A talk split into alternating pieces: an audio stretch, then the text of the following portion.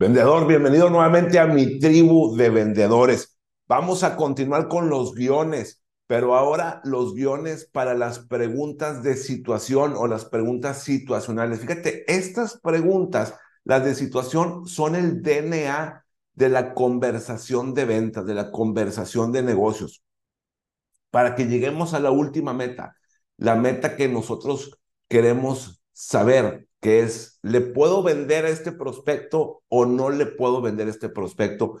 Debemos de conocer la situación actual. Si no sé en dónde está parado el prospecto, cuáles son sus problemas, qué ocasionaron esos problemas, o sea, cuál es la causa de esos problemas, cuál es la raíz, cómo se siente actualmente, qué emociones está sintiendo, cómo le está afectando esos problemas. Son tres cosas que ya hemos hablado capítulo tras capítulo. Acuérdate muy bien. ¿Qué problema tiene? ¿Qué causó ese problema? Y luego el, punto número tres es cómo le está afectando ese problema, o sea, cómo se siente él ante ese problema. Y eso es lo que debemos de conocer con las preguntas de situación. Ahora, los prospectos tienen las respuestas, ¿ok? Es como el paciente. Cuando estamos enfermos y vamos con el doctor, el, el paciente le dice, me duele aquí, me duele acá, me siento esto, siento el otro este, me he sentido así, he comido esto, eh, tomé aquella bebida o, lo que sea. El, el prospecto tiene las respuestas. Tú como doctor en ventas tienes que hacer las preguntas correctas y darles el tiempo, escuchar a los prospectos, darles su tiempo para que te contesten. Vamos a ver más guiones. Nada más acuérdate de mantenerte calmado en la conversación de ventas, relajado en una posición neutral para que tú descubras si en realidad puedes o no puedes ayudar a este prospecto. Así que, listo, papel y pluma, lápiz a la mano. Fíjate, tú pusiste un anuncio, supongamos que tú pusiste un anuncio eh, de publicidad en, Facebook, en Google, en lo que sea, y te dejan sus datos, un, un prospecto. En este caso vamos a hablar de, de Mari. Entonces tú le llamas a Mari, ya tienes tu, su, su teléfono, su correo. Yo prefiero llamar y decir, Mari, ¿cómo estás? Oye, soy Rubén Treviño de la compañía de servicios y consultoría del norte CASB. Ayer nos solicitaste información a través de nuestro sitio web sobre que necesitas un coach de negocios para escalar, o sobre que necesitas un coach para eh, escalar tu negocio, para llevar tu negocio al siguiente nivel. Y mi llamada es para revisar si existe la posibilidad o si es posible. Acuérdate de las palabras de, de, poder que impactan el comportamiento humano, de las cuales ya hablamos. Entonces tienes que, tienes que poner ahí si posiblemente, si existe la posibilidad, si cabe la posibilidad. Tú lo tienes que adecuar a cómo mejor te siente, como mejor se te acomode para ti, ¿ok?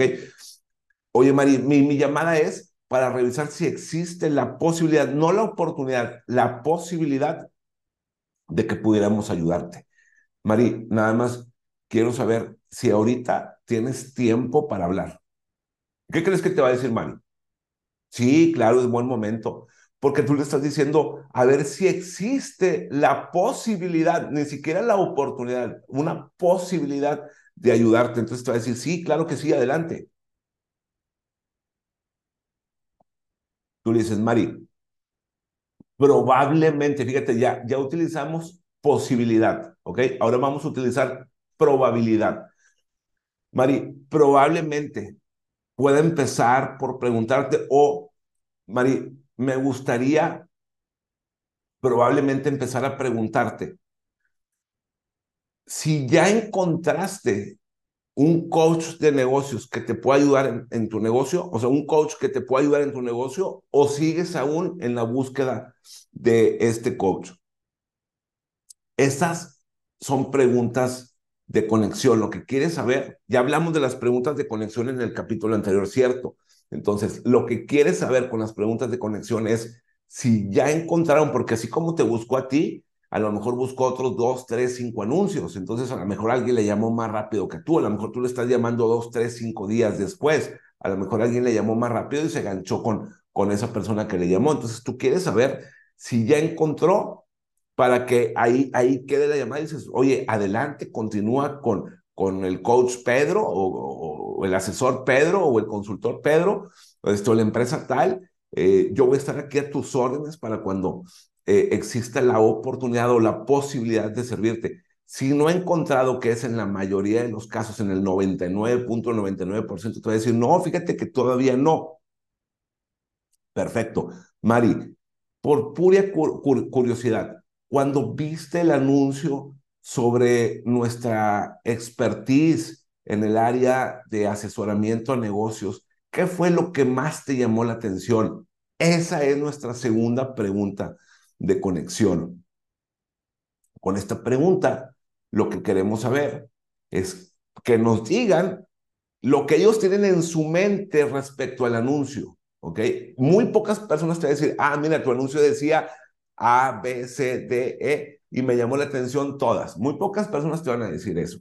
Lo que te van a decir es lo que ellos están buscando, lo que ellos tienen en su mente. Decir, ah, bueno, mira, vi que eres un coach de, de negocios, que tú ayudas a los negocios a, a facturar más, ¿verdad? Y eso es lo que yo estoy buscando. Y tú dices, bueno, yo ni siquiera puse eso. Lo que yo puse es que les ayudaba con procesos administrativos, por ejemplo.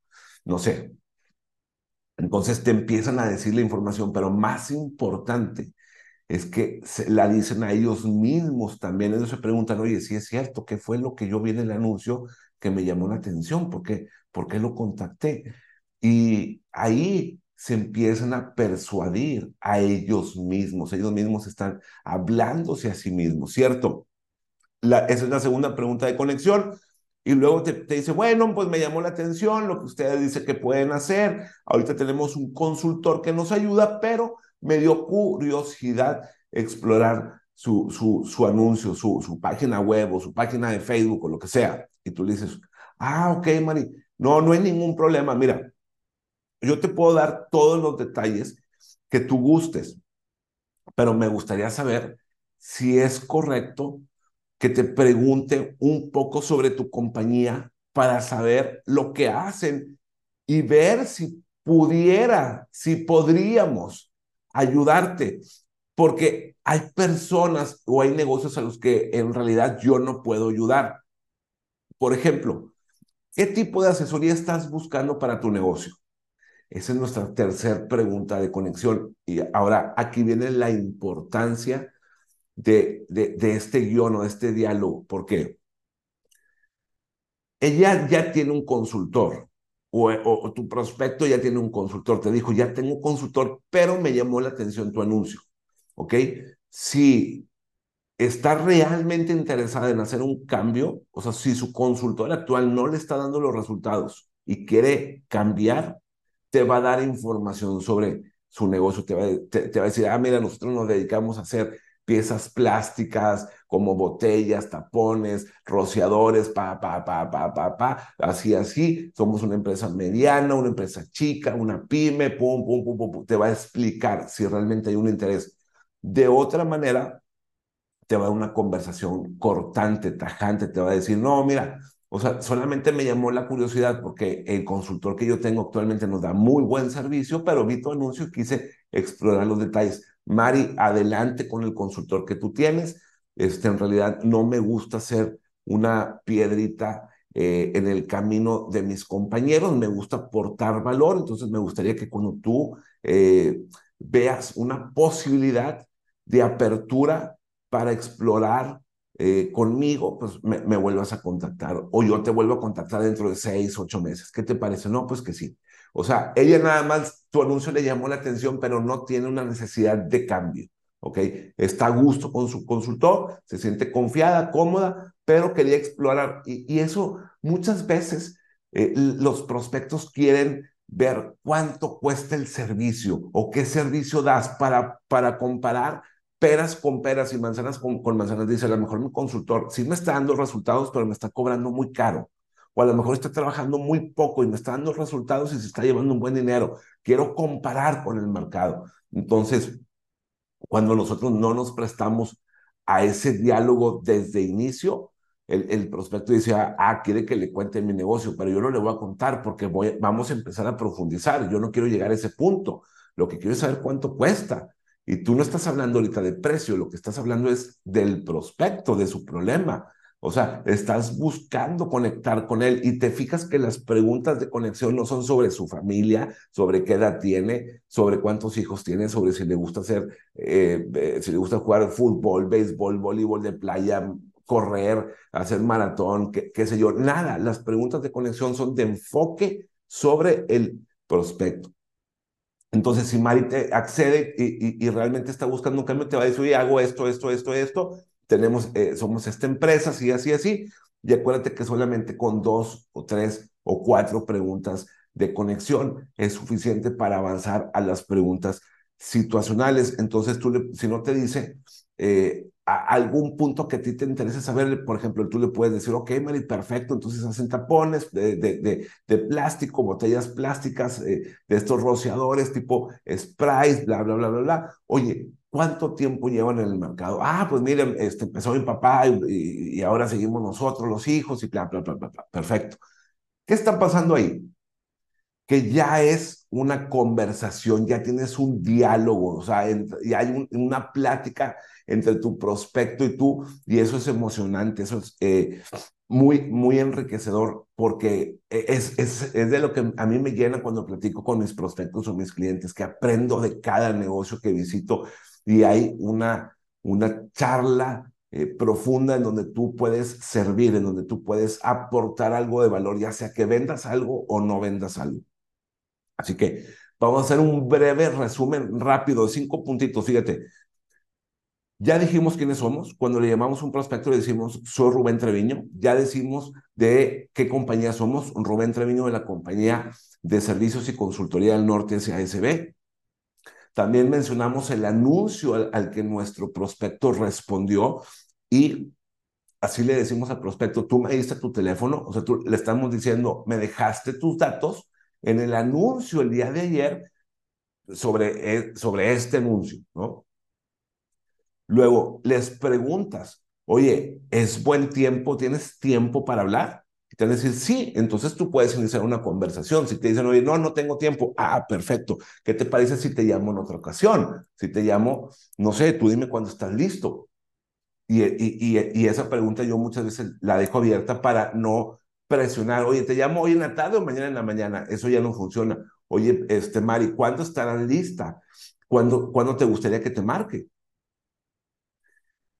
Luego, estamos indicándole a Mari que no estamos sesgados como, como vendedor. O sea, no, no quiero venderte fuerzas, quiero posiblemente ver si pudiera, si podría ayudarte, si hay, si cabe la posibilidad. Estamos hablando de posiblemente de eh, a ver si pudiera o podría ayudarte. Entonces, eso en la mente del prospecto dice, eh, eh, él no te va a vender. O sea, él quiere ayudarte. Y luego lo que vamos a hacer es descubrir cuál es su situación actual. Entonces, aquí hay dos emociones asociadas principalmente en una llamada de ventas o en una visita de ventas. La ansiedad, ya sea tuya y tu miedo o también del prospecto. ¿ok? La ansiedad de sentirse presionado y el miedo de darle información y de que pueda cometer un error. Para eso son las preguntas de conexión que permiten, por un lado, enfocarte en el prospecto. Tú estás poniendo toda la atención hacia tu prospecto, le estás dando su lugar, su importancia. Con eso estableces confianza. Y entonces, con las preguntas de situación que vamos a hacer a continuación, lo que queremos es enfocarnos en la situación actual del prospecto, mostrar que estamos en la misma página con el prospecto, que tenemos los mismos intereses y es estar con ellos, ayudarlos a ellos. El interés de tu prospecto tiene que ser el mismo interés que el tuyo, resolver su problema. Tu prospecto va a sentir así la confianza, así se va a sentir cómodo en un ambiente seguro, así se disminuye la ansiedad de ambas partes las preguntas que tú hagas hacia tu prospecto les va a crear más problemas, ¿ok? Esas preguntas le van a dar de qué pensar a tu prospecto. Tu prospecto va a decir, ah, ¿Por qué, ¿Por qué lo busqué? ¿Por qué le llamé? Esto, el otro. O sea, ponen al prospecto a pensar. Y eso es muy bueno porque se está enfocando también en ti, en la situación. Y va a descubrir cosas que incluso él no sabía.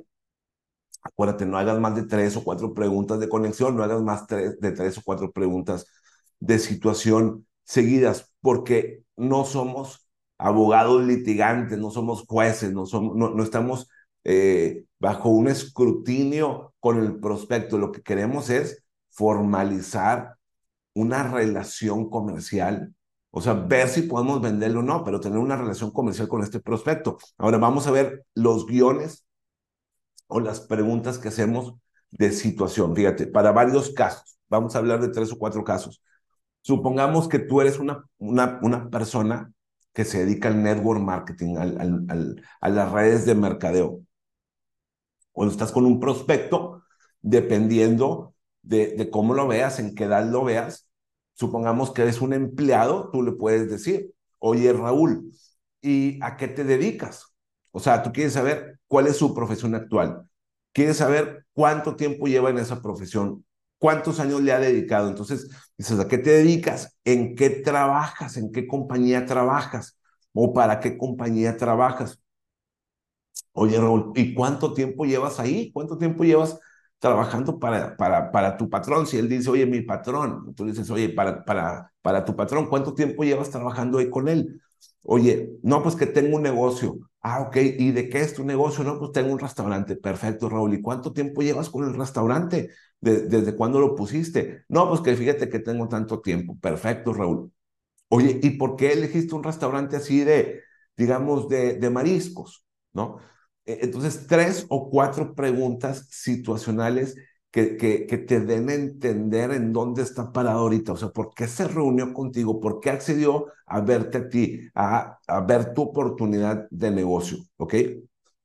Si está jubilado, dices, oye Raúl, ¿y, y desde hace cuánto que te jubilaste? ¿Cuántos, cuántos años llevas de jubilado? ¿Y, y de dónde te jubilaste? Entonces, le, le haces preguntas en, en relación a su jubilación, a su retiro, ¿ok?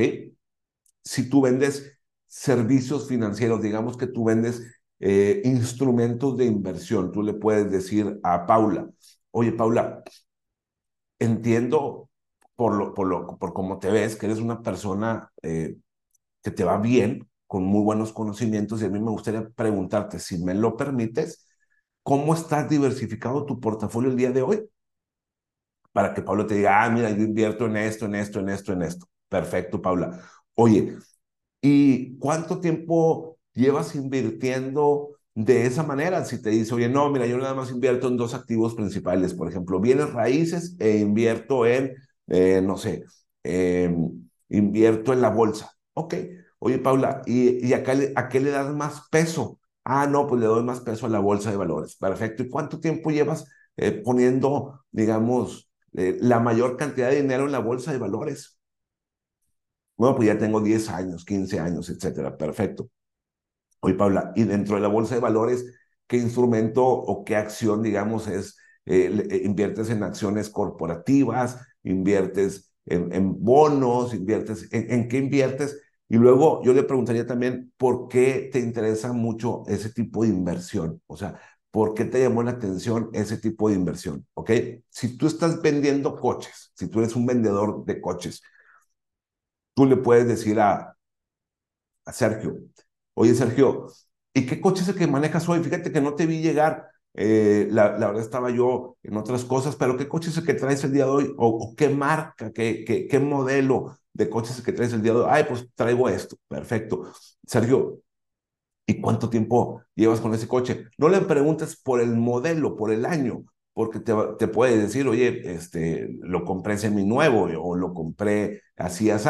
Tú quieres saber cuánto tiempo ha manejado ese coche, cuántos años lleva con ese coche. Y luego le puedes preguntar, oye, ¿y por qué compraste ese coche? Este, ¿Por qué no? ¿No te gusta? No, por mera curiosidad, para saber qué es lo que se te acomoda, para saber qué, qué es lo que tú buscas en un coche. Si tú vendes seguros, digamos, seguros de vida, tú le puedes preguntar a, tu prospecto. Ok, este, oye, Laura, ¿y ¿Con qué compañía aseguradora te sientes más cómoda o cuál es tu compañía de seguros actual? No, pues que, que esta, pero no, no, no tengo una preferencia, la verdad, nada más no, no quisiera trabajar con aquella aseguradora, he escuchado muy malos comentarios. Ah, perfecto. Laura, me dices que tienes una póliza de seguros actual, ¿verdad? De, de, de, de póliza de vida, sí. ¿Qué póliza es la que tienes? ¿Sabes qué tipo de póliza es la que manejas actualmente? No, pues no, es un seguro de vida nada más. Ah, ok, pero no sabes qué tipo de póliza es, no. Este, ¿te, te cubre alguna ah, particularidad fuera del fallecimiento? O sea, lógicamente es una póliza de vida que va a cubrir el fallecimiento, pero trae algún componente adicional. No, pues que fíjate que sí, me la vendieron para que mis hijos puedan estudiar y esto y el otro, y me gustó mucho. Ah, perfecto. Tú ya sabes qué tipo de póliza, que tiene un seguro de vida educativo, ¿no? Oye, Laura, entonces tú adquiriste esa póliza para tus hijos. ¿Te cubre a tus dos hijos o solamente a uno? Este, no, no, espérame, si tengo tres. Ah, ok, es que no te había preguntado, no sabía, Laura. Este, pero como hablaste de Juan, y de Pedro, no, Juan es mi esposo, Pedro es mi hijo, y, y pa, entonces, e, esas son las preguntas de situaciones. Oye, Laura, ¿y desde cuándo adquiriste esta póliza de vida eh, educativa que me mencionas? ¿Ok? Si te das cuenta, lo que estamos haciendo es preguntarle su situación actual, tres o cuatro preguntas, y estas preguntas no son emocionales, son preguntas directas, son preguntas que, que te tienen que dar como un resultado los hechos, o sea, en dónde estoy parado el día de hoy. Entonces, son preguntas que a los prospectos no, no les gusta mucho porque empiezan a descubrir en dónde están parados hoy. Y, menos están hablando con un desconocido. Ya cuando eres conocido, bueno, ya te empiezan a dar algo de información.